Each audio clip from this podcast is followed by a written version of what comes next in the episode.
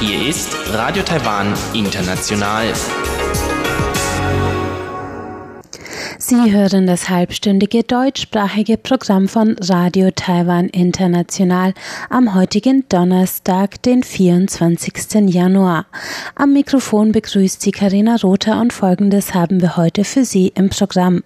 Zuerst die Tagesnachrichten, dann geht es weiter mit Aktuelles aus der Wirtschaft und Frank Pewitz heute noch einmal zur Konferenz für grünes Bauen und zwar geht es um die Produkte zweier deutscher Anbieter von Baumaterial. Darauf folgt der Blickpunkt heute zum Thema Rechte von Arbeitsmigranten aus süd- und südostasiatischen Ländern in Taiwan. Nun zuerst die Tagesnachrichten.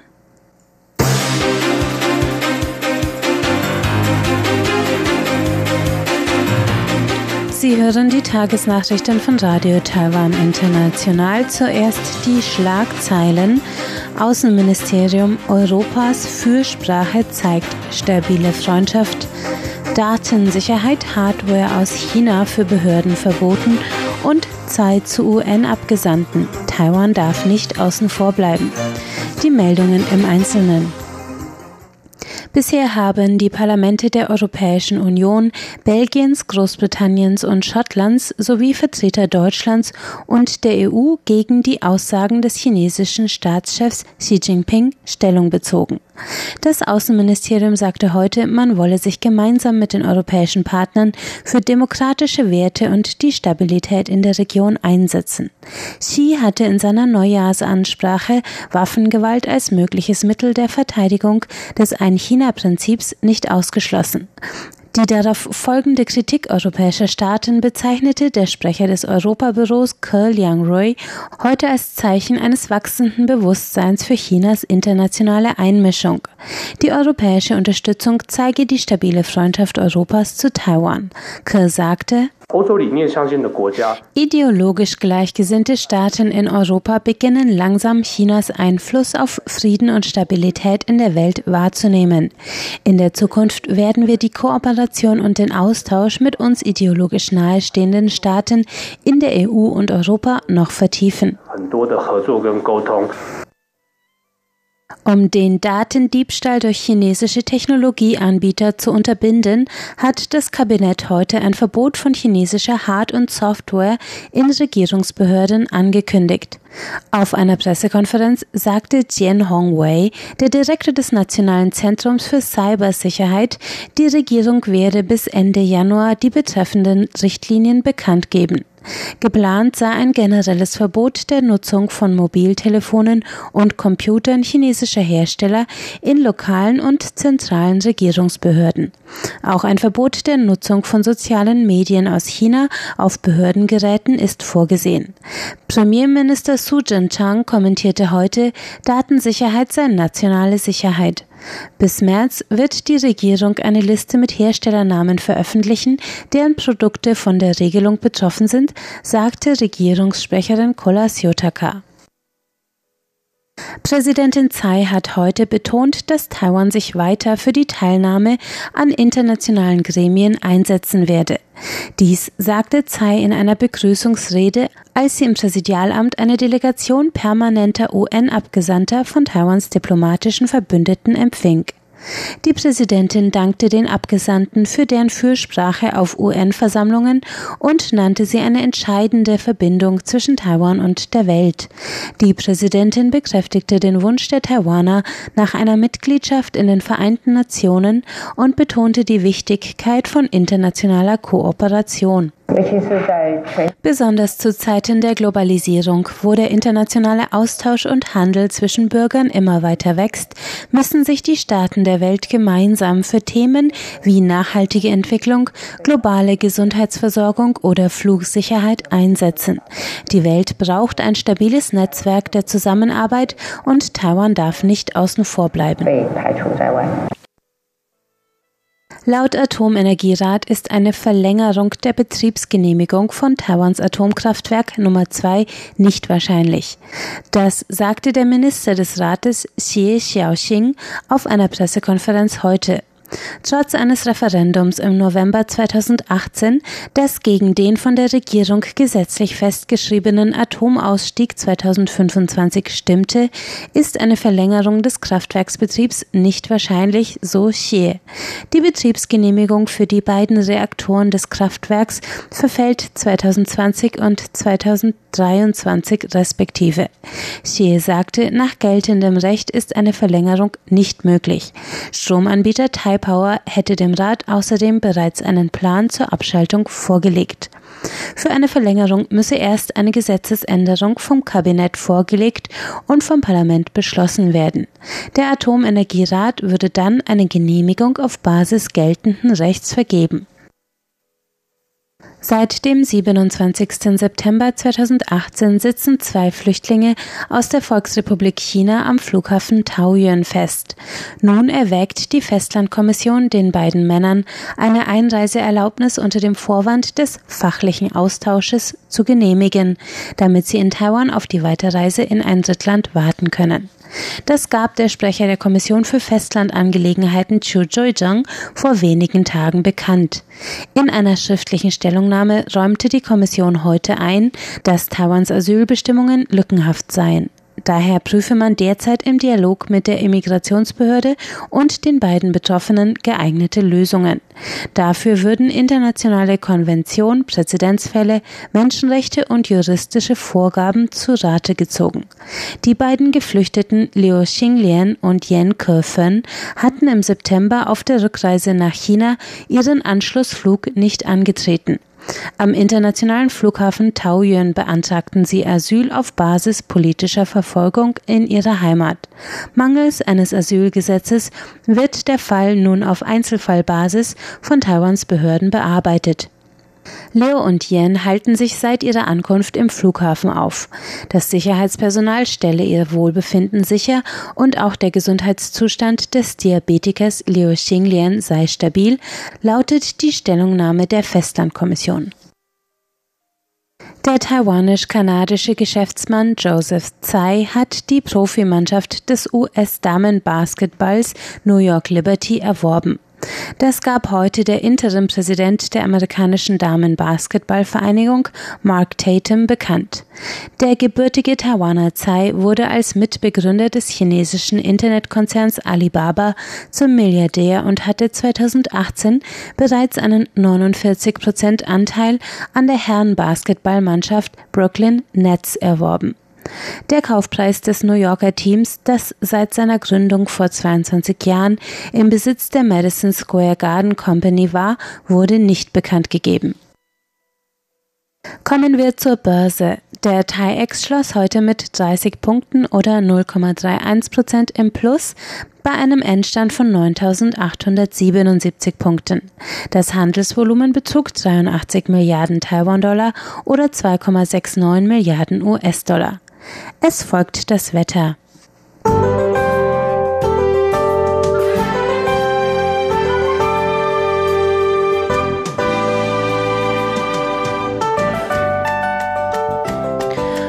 Trockenes Winterwetter in ganz Taiwan bei Werten zwischen 14 und 21 Grad, in den höheren Lagen auch Frost und Minusgrade. Nur in Kaohsiung und Pingdong an der Südwestküste war es merklich wärmer mit Höchstwerten von bis zu 28 Grad zur Mittagszeit.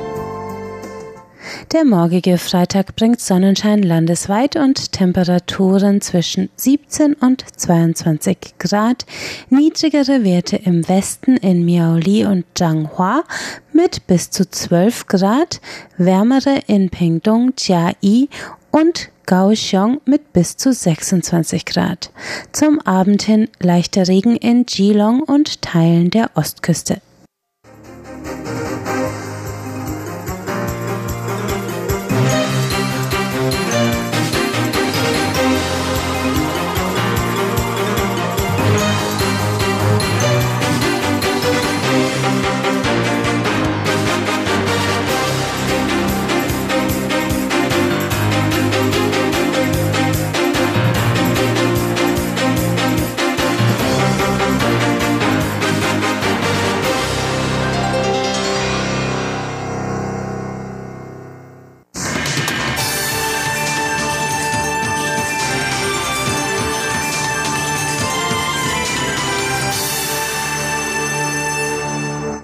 Herzlich willkommen bei Aktuellem aus der Wirtschaft. Es begrüßt Sie Frank Piewitz. Heute geht es weiter mit der Deutsch-Taiwanischen Konferenz für grüne Gebäude, welche Ende letzten Jahres in Taipei stattfand. Dort wurde nicht nur theoretisiert, auch deutsche Unternehmen waren vor Ort und boten ihre Lösungsvorschläge an. Am Rande der Konferenz sprach ich mit zwei Anbietern umweltgerechterer Baumaterialien, einmal mit Wolfgang Schmidt, Geschäftsmanager für Nord- und Osteuropa bei der Keimann GmbH, einem Anbieter von Dämmmaterialien und Isolierstoffen. Taiwan sind nun völlig andere klimatische Bedingungen. Also wie wichtig ist da Isolierung und auf was gilt es gerade aufgrund dieser hohen Feuchtigkeit, die ja hier das ganze Jahr über besteht, was gilt es da zu beachten? Isolierung ist in, in jedem Fall ein sehr wichtiges Thema, weil in Taiwan, das gibt die Energiebilanz her, werden 41 Prozent der Primärenergie für, für die Aircondition und für, für Kühlprozesse verwendet. Das betrifft sowohl die Privathäuser als auch Gebäude wie Shopping Malls oder Sportzentren oder andere öffentliche Gebäude.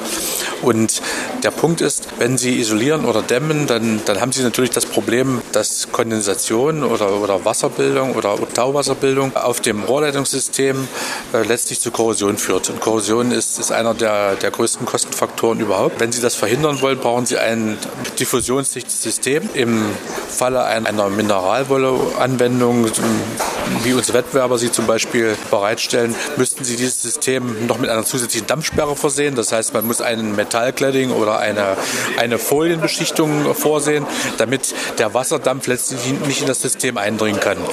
Kautschuk hat da ein wesentlich besseres Verhalten. Wir haben einen Wert von 10.000, den, den Wasserdurchdringungswert, die äh, Water Permeability betrifft, 10.000 μ. Das heißt, das Material nimmt sehr schlecht Wasser auf und äh, Keimann hat ein, ein eigenes Berechnungsprogramm. Das heißt, wir legen äh, entsprechend der klimatischen Bedingungen, die, die wir kalkulieren, entsprechend der Medientemperaturen, die in den Rohrleitungen fließen bzw. unter den Oberflächen anstehen, legen wir die Dämmschichtdecke entsprechend aus. Und wichtig ist, dass der Taupunkt muss innerhalb der Isolierung liegen. Und dann erreichen Sie, dass, dass auf dem Material sich keine Feuchtigkeit bildet und kein Kondensat. Und dann haben Sie eine, eine trockene Isolierung und äh, unter der Isolierung das Rohrleitungssystem bleibt für lange Jahre geschützt. Und in der Industrie ist das Thema natürlich noch viel größer. Da kommen Sie teilweise in, in der Industrie in der Halle rein, dann haben Sie offene Rohrleitungen, da tropft das Wasser runter, das Kondensat.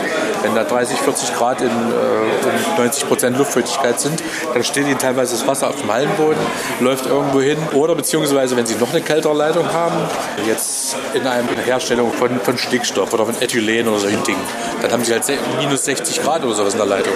Und wenn Sie, wenn Sie das nicht, nicht sauber dämmen, dann bildet sich um die Leitung oder um die Armatur bildet sich ein Eisblock. Das Eis ist dann eine natürliche Isolierung. Das Problem ist nur, wenn Sie da eine Wartung machen wollen, da kommen Sie nie wieder ran. Da können Sie Bergmensch abbauen. Das ist, das ist ein Riesenthema. Also gerade wenn Sie in Raffinerien oder sowas gucken, also überall läuft Wasser, überall ist Eis und das ist tödlich. Sie haben eine, eine Rohrleitung, Sie haben eine Mineralwelle drauf, irgendwo eine Dampfsperre, dann hat, hat irgendein Operator hat dann mal rumgefuhrwerk mit dem Messer, dann ist da ein Riss drin oder, oder dann dringt die Feuchtigkeit ein, Sie sehen das nicht. Unten das Rohr ist schon morsch und marode und außen sieht alles top aus. Und da müssen Sie halt gewaltig gegensteuern. Ferner sprach ich mit Wolfgang Bonder, Generalmanager der Firma MIG. Das Kürzel steht für Material Innovative Gesellschaft. Die Firma bietet Wanddecken- und Fassadenbeschichtungen an, die nicht nur Energie einsparen, sondern auch das Raumklima verbessern.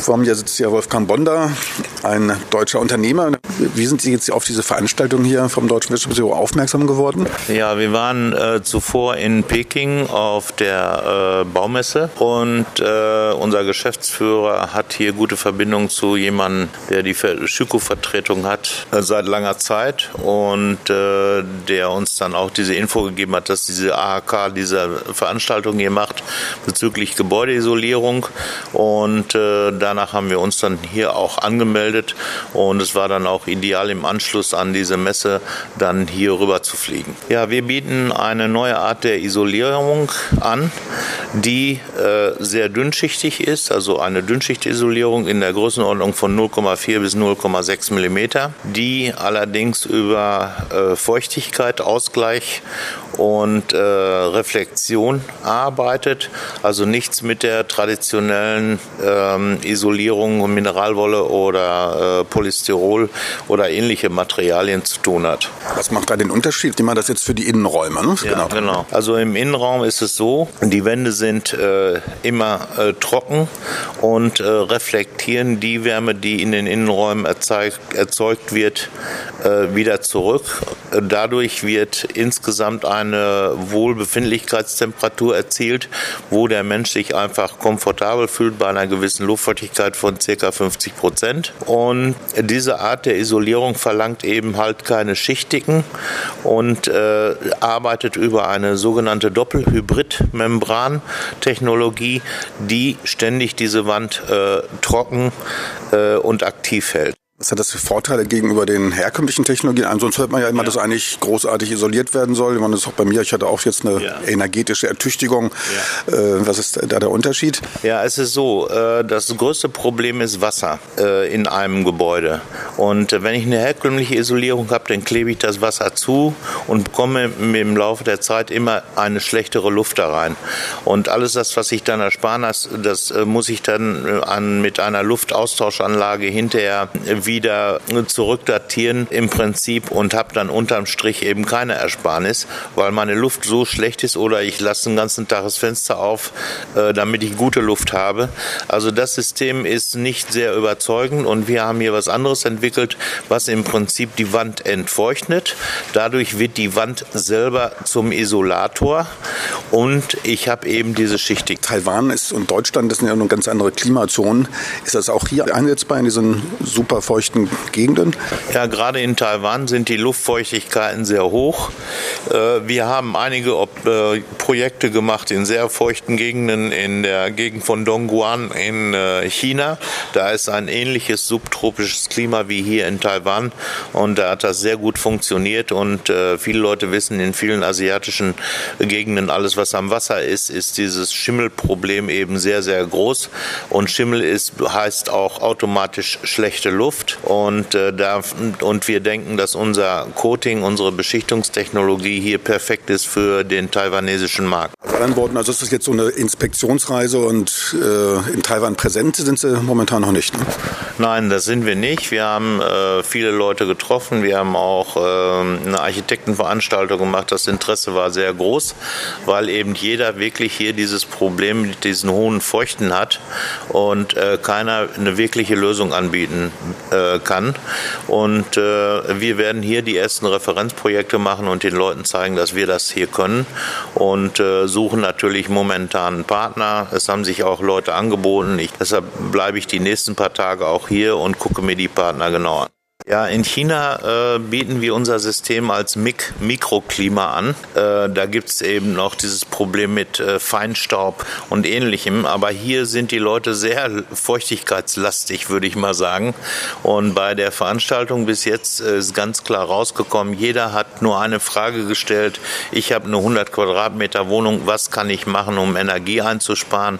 Und wie kann ich äh, meinen Lebensstil verbessern? Und äh, das geht eben mit unserer Technologie. Also es würde dann auch die Kosten für die Air Conditioner also auch deutlich senken. Auf jeden Fall. Also die, das ist sicher, dass die gesenkt wird und auch insgesamt das Wohlbefinden in der Wohnung verbessert wird. Ähm, Schlafzimmer, Badezimmer, nach dem Duschen ist der Spiegel beschlagen und solche Sachen, äh, die sind dann eben nicht mehr. Und man hat, äh, man hat auch äh, der Staub bleibt zum Beispiel bei uns am Boden, weil es eben diese Staubthermik nicht mehr in dieser Form gibt. Das heißt also, das Klima insgesamt verbessert sich äh, über die Luftfeuchtigkeit, Staub, Schall insgesamt und äh, hat im Prinzip einen High-End-Nutzen für den Anwender. Wir bieten einfach den nächsten Level der Lebensqualität. Man verbringt mehr als 50 Prozent in diesen Räumen seines Lebens und da sollte man schon auf sich selber achten und eben auch die besten Sachen dann für sich aussuchen. Ja, dann wünschen wir gutes Gelingen und hoffen, dass wir dann auch mal in eine dieser Wohnungen kommen, die Sie so schön beschrieben haben. Ja, auf jeden Fall. Das hoffe ich auch. Und dass es auch relativ schnell geht. Wir haben äh, Material hier in der Nähe in China. Das Beliefern ist hier gar kein Problem. Und äh, wir organisieren jetzt die ersten Referenzprojekte und ähm, äh, ich freue mich dann auch schon, dass ich wirklich den Unterschied zeigen kann äh, zwischen uns und dem, was auf dem Markt ist. Das war es von der deutsch-taiwanischen Konferenz für grüne Gebäude, die Ende letzten Jahres in Taipei stattfand. Besten Dank fürs Interesse. Tschüss und auf Wiedersehen. Es verabschiedet sich von Ihnen Frank Pewitz.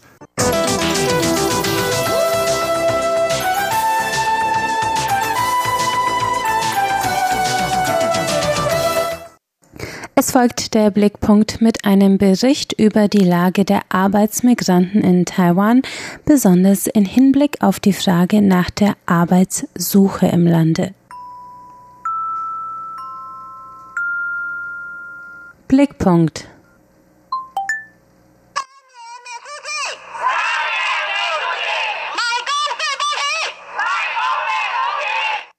Demonstranten skandieren Protestrufe vor dem Arbeitsministerium. Für die Demonstration, die am 16. Dezember in Taipei stattgefunden hat, haben sich rund 50 Arbeitsmigranten und NGOs, die sich für den Schutz ihrer Rechte einsetzen, versammelt. Ihr Protestruf lautet wir müssen nicht mehr alle drei Jahre ausreisen, dafür zieht uns jetzt die Arbeitsplatzgebühr die Haut über die Ohren. Dazu führen einige Demonstranten ein Straßentheater auf, bei denen ihnen blutige Kunsthäute vom Rücken gerissen werden, um die Last der Kosten der illegalen Arbeitsplatzvermittlungsgebühr zu verdeutlichen, die ein Wanderarbeiter in Taiwan oft zahlen muss, wenn er eine neue Stelle antritt. Doch gehen wir noch einmal einen Schritt zurück. Wer sind diese Arbeitsmigranten und wie kommt es zu der Arbeitsplatzgebühr? Die Praktik hat sich seit 2016 entwickelt, als eine Gesetzesänderung im Paragraphen 52 des Arbeitssuchegesetzes eigentlich eine Erleichterung für Wanderarbeiter in Taiwan bringen sollte. Bis dahin mussten sie nach spätestens drei Jahren Taiwan verlassen und sich von ihrem Heimatland aus eine neue Stelle verschaffen. Das führte zu hohen Reise- und Vermittlungskosten, vor denen die Wanderarbeiter durch die Abschaffung der Regelung bewahrt werden sollten. In Taiwan arbeiteten im November 2018 706.270 Wanderarbeiter aus süd- und südostasiatischen Ländern, fast 70 Prozent davon aus Indonesien. 250.000 von ihnen, fast ausschließlich Frauen, arbeiten im Bereich häusliche Pflege. Sie sind größtenteils in Privathaushalten angestellt und untergebracht. Die verbleibenden 450.000 teilen sich auf auf die Bereiche Industrie, Landwirtschaft, Bau und den besonders schwer regulierbaren Bereich des Hochseefischfangs, aus dem in den letzten Jahren besonders viele Menschenrechtsverstöße an Wanderarbeitern gemeldet wurden. Seit die Arbeiter nicht mehr alle drei Jahre ausreisen müssen, sind sie oft auf Arbeitsvermittler in Taiwan vor Ort angewiesen, um nach Ablauf eines Vertrags eine neue Stelle zu finden, bevor ihr Visum abläuft. Die Praxis, dass Vermittler den Kauf eines Arbeitsplatzes gegen eine Gebühr von durchschnittlich 60 bis 80.000 Taiwan-Dollar, umgerechnet sind das 1.700 bis 2.300 Euro, erzwingen, ist zwar illegal, hat sich aber nach Berichten von Wanderarbeitern und NGOs in einigen Branchen etabliert. Andy, der aus Indonesien kommt und in Taiwan in unqualifizierten Jobs arbeitet, erzählt gegenüber RTI, dass er sich nach Ablauf seines Arbeitsvertrags umgerechnet 2100 Euro von Freunden leihen musste, damit ihm ein Vermittler einen neuen Job beschafft. Er wusste, dass die Erhebung von Gebühren illegal sei, wollte aber keinen längeren Einkommensausfall riskieren. Die Gebühr, die er an den Vermittler bezahlte, entspricht zwei bis drei Monatsgehältern eines Wanderarbeiters. Die Arbeiten, die Andy daraufhin zugewiesen bekam, entsprachen trotzdem nicht dem, was ihm der Vermittler zugesagt hatte. Erst später habe ich festgestellt, dass die Arbeitsstelle, für die ich 75.000 bezahlt hatte, eine illegale Arbeit war. Ich fand das abscheulich und wollte das Geld zurück. Andy legte bei der lokalen Arbeitsbehörde Beschwerde ein, doch bei der Anhörung des Vermittlers beteuerte dieser, nie Geld für die Vermittlung genommen zu haben. Der Kontakt mit Andy war stets mündlich und oft durch Mittelmänner erfolgt, so dass dieser keine Beweise für seine Vorwürfe vorlegen konnte und seine Beschwerde scheiterte. Haji, ebenfalls aus Indonesien, berichtet, er habe für seine erste Stelle, um nach Taiwan zu kommen, bereits umgerechnet 2400 Euro bezahlt und ein Jahr gebraucht, um die Schulden abzuarbeiten. Als er später eine neue Arbeit suchte, zahlte er einem lokalen Vermittler 1700 Euro für eine Stelle, die er bereits nach fünf Monaten wegen Einsparmaßnahmen wieder verlor. Seine Forderung an den Vermittler, das Geld zurückzuzahlen, verliefen im Sande. Ich habe dem Vermittler zu viel gezahlt und dann hat er mir nicht geholfen. Ich will doch nur in Taiwan arbeiten. Die wissenschaftliche Mitarbeiterin der Taiwan-Vereinigung für internationale Arbeiter Chen Xiulian sagt gegenüber RTI, dass seit 2016 weit über 100 Fälle von Arbeitsvermittlungsgebühren bei ihrer Organisation eingegangen sind, aber vor Gericht kein einziger davon für den Arbeitnehmer entschieden wurde, da die Beweisführung wegen des gezielt informell gehaltenen Charakters der Arbeitsverhältnisse geradezu unmöglich sei. Chens Organisation war Mitveranstalterin der Proteste am 16. Dezember und ihre Forderungen lauteten, dass nicht nur massiv gegen die Arbeitsplatzvermittlungsgebühren vorgegangen werden solle, sondern private Arbeitsvermittlungsagenturen für Arbeitsmigranten in Taiwan generell verboten werden sollten. Stattdessen fordert die NGO keine Begrenzung der freien Arbeitsplatzwahl für Arbeitsmigranten, eine Stärkung der Kontrollmechanismen, die die Einhaltung von Arbeitsrechtsstandards auch in Arbeitsverhältnissen von Wanderarbeitern sicherstellen und ein mehrsprachiges Beratungs- und Betreuungsangebot durch die Arbeitsbehörden. Die Notwendigkeit dieser Maßnahmen begründet die Organisation mit einer strukturellen Ungleichheit, der die Wanderarbeiter aus einkommensschwächeren Ländern, die viel investieren, um in Taiwan ein besseres Einkommen zu erzielen und durch ihren Verdienst auch Angehörige zu Hause unterstützen zu können, in einem Abhängigkeitsverhältnis zu lokalen Arbeitgebern und Vermittlungsagenturen hält. Private Vermittler halten dagegen, dass es ein streng reguliertes Feld sei, in dem sich Geld nicht so leicht verdienen lässt, wie es dargestellt würde. Auf Anfrage von RTI geben alle Vermittlungsagenturen an, selbst keine Arbeitsplatzvermittlungsgebühren zu erheben und einige sagen, nie etwas von dieser Praxis gehört zu haben. Eine Vermittlerin im Bereich häuslicher Pflege erklärt, sie dürfe nur Gebühren in gesetzlich vorgegebener Höhe für Anträge und Services von den Arbeitgebern der Wanderarbeiterinnen erheben. Dies sei ihre hauptsächliche Einkommensquelle. Wir müssen die Arbeiter hinbringen und betreuen. Um jedes Problem müssen wir uns kümmern. Und der Staat nimmt jeden Monat 56 Euro Absicherungszahlungen. Und wenn du zu spät zahlst, sind die Überziehungsgebühren sehr hoch. Die ganze Belastung liegt also beim Arbeitgeber. Die Haushaltshilfen müssen nur ihren Teil der Krankenversicherung zahlen, so 6, 8 Euro im Monat. Der Staat besteuert die privaten Vermittlungsagenturen mit 8 Prozent und stellt die gesetzlichen Weichen so, dass die taiwanische Bevölkerung nicht die Sorge haben muss, die ausländischen Arbeitskräfte gefährdeten ihre Arbeitsplätze. Die geforderte Erlaubnis einer freien Arbeitsplatzwahl für Wanderarbeiter lehnen die Behörden bisher ab. Wang Zhiming ist Vizedirektor des Servicezentrums für internationale Arbeitnehmer des Büros für Belegschaftsentwicklung des Arbeitsministeriums. Er sagt, Natürlich wollen die Arbeitsmigranten selbstständig den Arbeitgeber wechseln können, aber so einfach ist das nicht. Auch die Taiwaner finden nicht so leicht eine Arbeit. Und das sind Ausländer. Wie sollen die denn die Arbeitgeber finden? Das ist ziemlich schwierig. Auf die Proteste im Dezember reagierte das Arbeitsministerium mit einem Hinweis auf die gesetzlich vorgesehenen Strafen auf die Erhebung der illegalen Vermittlungsgebühren. Das 10 bis 20-fache der erhobenen Gebühren müssten Agenturen zahlen, wenn ihnen ein solches Vorgehen nachgewiesen würde. Zudem müsse ihr Unternehmen ein Jahr lang ruhen und ihre Arbeitslizenz könne nach Ablauf nicht verlängert werden. Arbeitsmigranten könnten unter der Hotline 1955 Beschwerde einlegen. Zudem kündigte das Ministerium für 2019 einen Ausbau des mehrsprachigen Beratungsangebots für Arbeitsmigranten an und betonte, man wolle ein Informationssystem einrichten, das die Suche nach einem neuen Arbeitsplatz erleichtere.